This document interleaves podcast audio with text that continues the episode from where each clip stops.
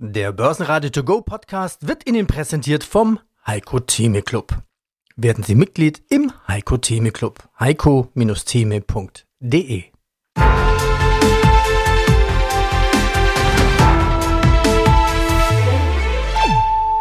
Börsenradio Network AG Marktbericht Heute ist Mittwoch, letzter Handelstag im Januar, 31. Januar 2024. Hallo zum Börsenradio To Go Podcast mit dem Schlussbericht. Aus dem Börsenradiostudio A meldet sich Peter Heinrich, Kollege Andreas Groß ist auch dabei. VW macht auch auf KI, Aktie plus 3% an der DAX-Spitze. Alphabet und AMD enttäuschen, Microsoft überzeugt. Vor der Sitzung der US-Notenbank und nach den enttäuschenden Quartalszahlen von Alphabet und AMD nehmen die Anleger Gewinne mit. Somit liegt der DAX 100 Punkte unter seinem Allzeithoch.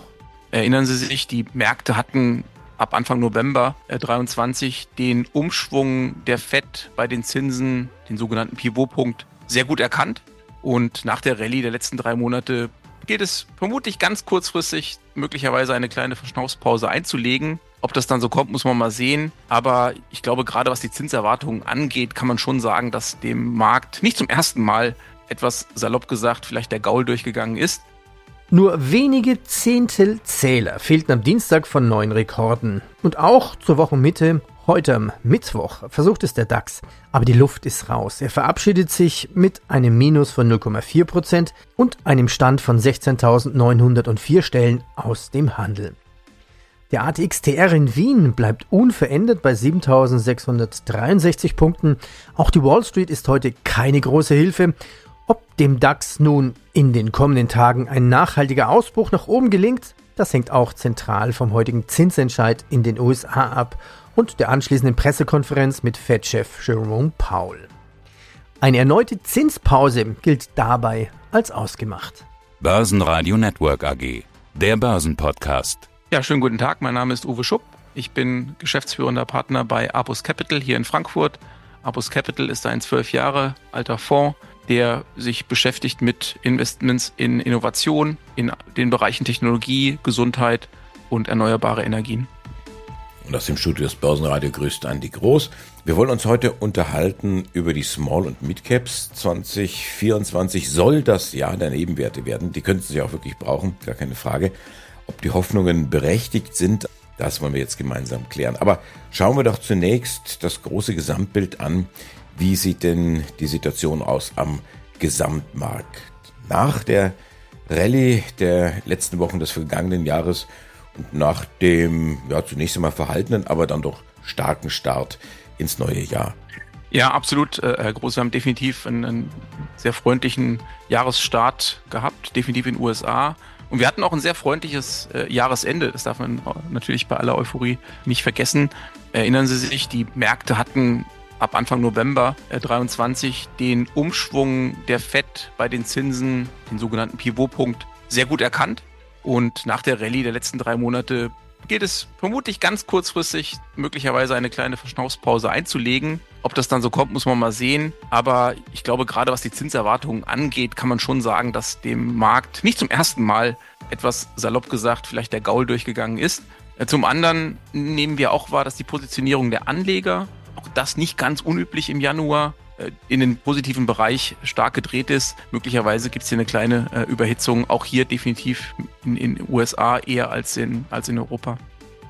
Ja, diese Überhitzung, was zum Beispiel aufgefallen ist, dass diese Magnificent Seven, dass sie sensationell unterwegs gewesen sind. Und ich höre immer wieder, ja, der Markt ist eigentlich nur von diesen sieben Werten getragen worden. Wissen Sie eigentlich, wie dieser Western oder auch der Vorgängerfilm, also die sieben Samurai, wie der ausgegangen ist? Das waren am Ende dann nicht mehr sieben, ne? Soweit ich mich erinnere, aber korrigieren Sie mich gerne, sind drei übrig geblieben. Wobei ich mir hier nicht anmaße zu sagen, dass es diese drei werden könnten. Allerdings, was man hin und wieder mal sieht und hört, ist, dass möglicherweise Amazon, möglicherweise auch Google und möglicherweise auch noch ein dritter Wert, ja, eher überleben als möglicherweise einige, einige andere. Ja, es gab ja letzte Woche auch die Enttäuschung von, von Tesla. Da hatte ich auch schon gelesen, dass möglicherweise hier jetzt Tesla aus dem äh, großen Kreis herausgenommen wird. Ist ehrlich gesagt nicht ganz unsere Baustelle, aber sicherlich, also es ist in der Tat so, dass nicht alle sieben überleben äh, werden, zumindest in der ganz langen Frist. Microsoft berichtet von beeindruckendem Umsatz- und Gewinnzuwachs. Getrieben klar durch KI und Cloud-Dienste festigt Microsoft die Marktführerschaft. Alphabet enttäuscht mit langsamem Wachstum im Werbegeschäft, was die Aktie nachbörslich belastete. Edda Vogt, alte Häsin in der Kapitalmarktkommunikation für die Frankfurter Wertpapierbörse. Mache da Social Media, Webinare, Vorträge, alles, was relevant ist für das Anlegerwissen von möglichst vielen. Parkplatz, Geldparkplatz, Börse verwenden. Vielleicht noch mal ganz kurz von dir Zusammenfassung. Und zwar Geldmarkt ETF versus Festgeld, der Unterschied. Also Festgeld ist klar, mein Geld ist gebunden. Das ist ein Nachteil. Geldmarkt ist liquide. Vorteil beim Festgeld, ich weiß, was ich kriege. Geldmarkt-ETF schwankt schon, kann man sich anschauen. Sind ganz gering. Einfach mal den X-Tracker da nehmen, den großen. Also Frankfurt.de auf der ETF-Seite findet man den auch sofort, weil er so viel gehandelt wird. Mal gucken, wie dem der Kurs von diesem ETF geschwankt ist über einen langen Zeitraum. Dann kriegt man so ein Gefühl dafür.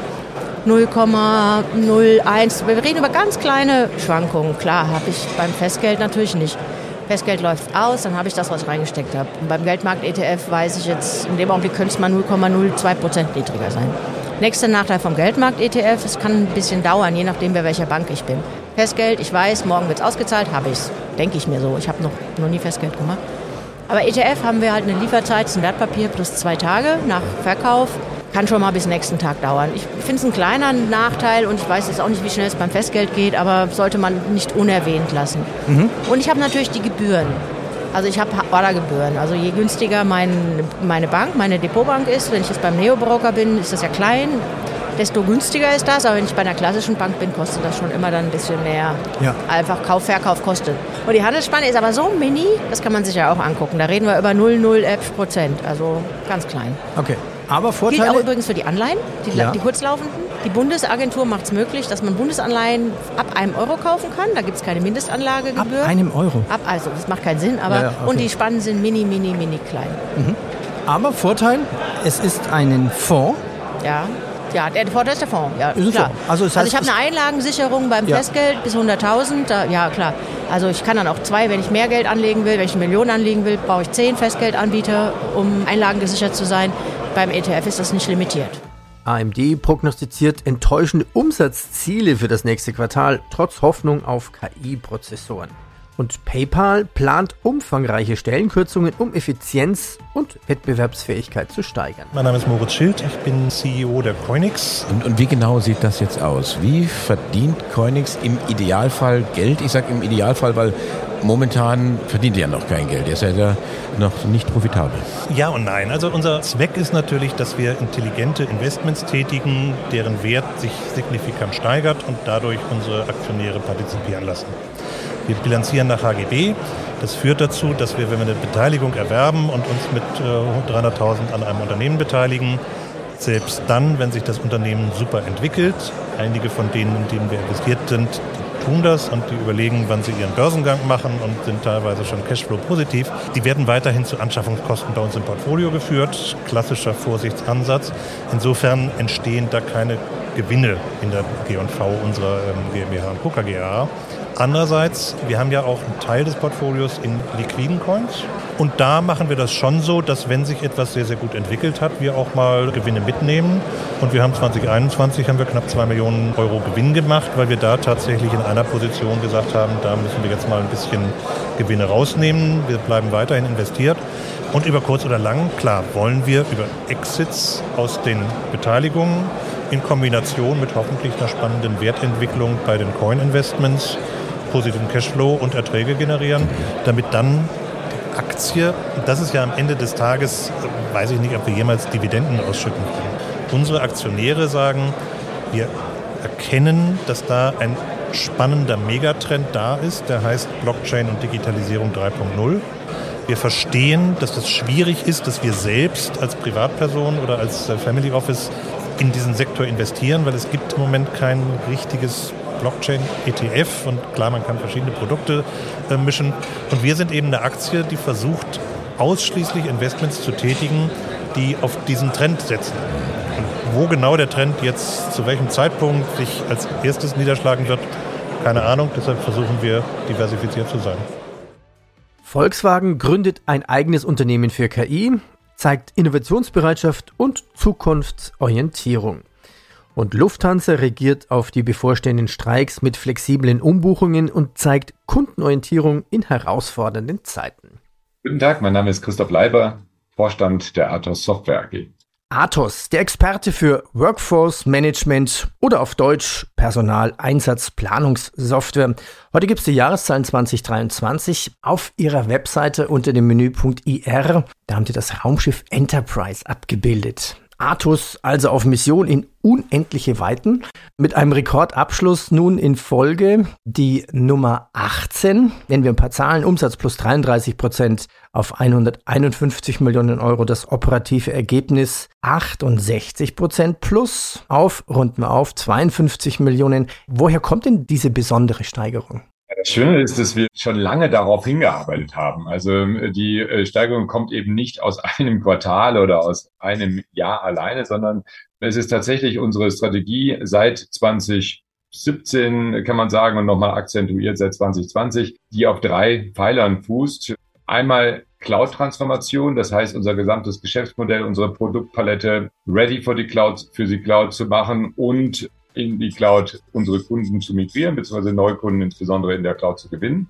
Zweitens das Thema Internationalisierung, also im europäischen Ausland insbesondere an, in einzelnen Ländern den Marktzugang zu finden.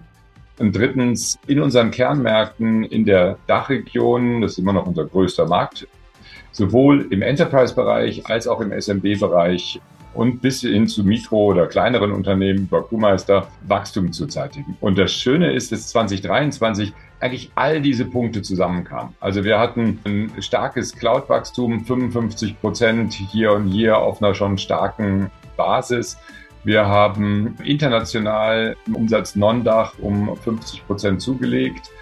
Wir haben im Bereich On-Premise-Lizenzen, also Kauflizenzen, Kunden, die eben gerade bei Bestandskunden, die in neue, in der Erweiterung ihrer Lösung investierten, den Bedarf für Workforce Management Lösungen sahen, in der besseren Personalaussteuerung, Personalplanung, in der besseren Employee Engagement.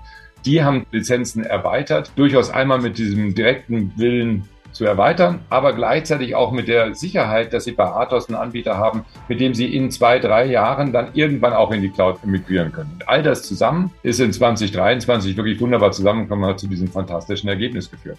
Es war ja mal so die Idee vor ein paar Jahren, Digi, size or die. Also digitalisiere oder sterbe, mach mit, dann geht's schneller in deine Firma. Also nochmal quasi zu dieser Idee Raumschiff Enterprise. Zitat, wir stehen am Beginn vor einer neuen Ära, schreiben Sie es in, im Geschäftsbericht. Der Wandel hinterlässt auch Spuren auf dem Arbeitsmarkt, zum Beispiel Big Quit in den USA. Wie meinen Sie das? Zum einen ist es tatsächlich ein Aufbruch in eine neue Ära, der sich seit einiger Zeit vollzieht. Und wir haben das 2022 beim Geschäftsbericht eben zum Anlass genommen, das nochmal sehr plakativ darzustellen. Mit diesem Raumschiffbild, aber auch mit der Idee, dass es wirklich einer starken Transformation bedarf. Wie meinen wir das? Das heißt, in unserem Kernbereich gibt es immer noch eine Vielzahl von Unternehmen, die zum Beispiel ihren Mitarbeitern keine mobilen Lösungen anbieten, um ihre Schichten zu planen, um ihre Abwesenheiten zu planen, sondern hier noch denken, dass Generationen von neuen Mitarbeitern tatsächlich noch gerne auf Papier arbeiten. Das ist aber überhaupt nicht der Fall, wie wir alle wissen. Und wer hier nicht rechtzeitig auf diesen Zug aufspringt und dieser Digitalisierung, der wird über Zeit, und das wird vielleicht rascher gehen, als man sich das im Augenblick vorstellen kann, zu einem Verlierer dieses Wandels werden. Novo Nordisk erlebt starkes Wachstum dank Vegivoy und plant signifikante Erhöhung der Lieferungen. GlaxoSmithKline äh, verzeichnet Erfolg mit RSV-Impfstoff und plant eine Dividendenerhöhung und mehrere wichtige Produktstarts. Na, schon die Steuererklärung gemacht? Wir vom Handelsblatt haben in einem Steuerspezial analysiert, worauf das Finanzamt bei der Steuer 2023 genauer guckt. In unserem PDF-Ratgeber finden Sie die wichtigsten 16 Neuerungen, Einstiegstipps für Elster und vier Wege, wie Sie das Maximum herausholen. Sichern Sie sich also jetzt das digitale Handelsblatt vier Wochen für nur ein Euro unter handelsblatt.com slash mehrwissen. Mein Name ist Nicole Wittmann. Ich verantworte bei Fontobel in Frankfurt den Bereich Flow Products Distribution für die Länder Deutschland und Österreich. Ja, es gibt ja so ein paar Problembaustellen auf der Welt. Meldungen seit Dezember hören sich so an. Helikopter der US-Marine haben eigenen Angaben zufolge einen Angriff von Booten von Houthi-Milizen auf einen Frachter der Reederei Maas zum Beispiel im Roten Meer gestoppt. Was ist denn da los?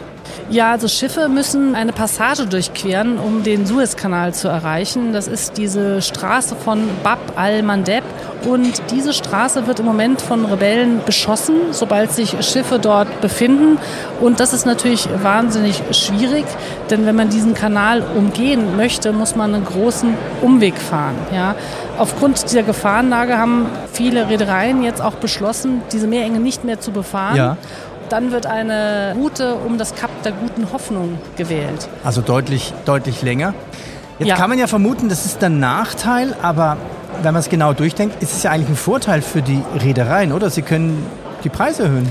Ja, also aktuell beträgt das Volumen äh, nur noch 200.000 Container am Tag. Zum Vergleich, im November waren es noch 500.000 Container. Und wer rechnen kann, weiß, dass dann höchstwahrscheinlich die Preise angehoben werden. Und genau so ist es. Die haben sich nämlich gerade mal verdoppelt, die Preise für den Transport eines Containers. Ist denn mit Lieferschwierigkeiten zu rechnen? Es gab auch schon eine Meldung, Tesla zum Beispiel, das eine Werk musste eine Woche stillstehen oder scheint alles okay zu sein? Doch, es hat schon Konsequenzen auch an den Märkten gehabt, weil vor allen Dingen die Logistikunternehmen ja alle Bereiche unseres Lebens äh, beliefern und vor allen Dingen für Technikkonzerne. Und vor allen Dingen für Technikkonzerne kann das natürlich bedeuten, dass es dann Engpass im, im Lieferketten, äh, in der Lieferkette gibt. Und Tesla ist ein gutes Beispiel, das du genannt hast, die eben schon reagiert haben. Nenn doch mal ein paar Namen. Also wer sind jetzt dann, ich nenne sie mal die Profiteure, also die Räder. Wer könnte denn das sein? Also wahrscheinlich alle, die große Containerschiffe haben, logischerweise? Ganz genau. Du hast es schon erwähnt, äh, AP Möller-Maersk ist einer, der davon profitiert, von diesen Preissteigerungen. Das ist eine dänische Unternehmensgruppe, die vor allem im Bereich Logistik und Transport aktiv ist. Bis 2022 waren sie sogar die größte Containerreederei weltweit. Und die haben beispielsweise einen Umsatz von 50 Milliarden Euro und die Aktie steht bei 12.670 dänischen Kronen, was äh, ungefähr 1700 Euro entspricht. Das war die Börse in Kurzform zusammengefasst aus dem Börsenradio.de Studio. Und wenn Sie die Interviews in Langform hören möchten, gehen Sie auf börsenradio.de. Wenn dieser Podcast dieses Jahr gefällt, bitte abonnieren Sie uns und empfehlen Sie uns weiter mit fünf Sternen in Ihrem Podcast-Portal. Zum Abschluss noch eine kleine Weisheit. Die Märkte sind niemals falsch, Meinungen oft. Von Jesse Livermore. Und er war ein US-amerikanischer Trader des frühen 20. Jahrhunderts. Er wurde berühmt, als er während des Zusammenbruchs des Börsenmarktes 1907 und 1929 Multimillionen-Dollar-Vermögen aufbaute und verlor. Ebenso bekannt ist seine Strategie des Short Sellings. Börsenradio Network AG Marktbericht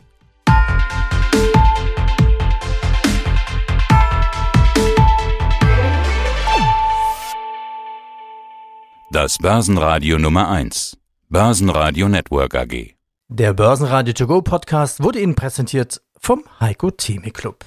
Werden Sie Mitglied im Heiko Theme Club. heiko-theme.de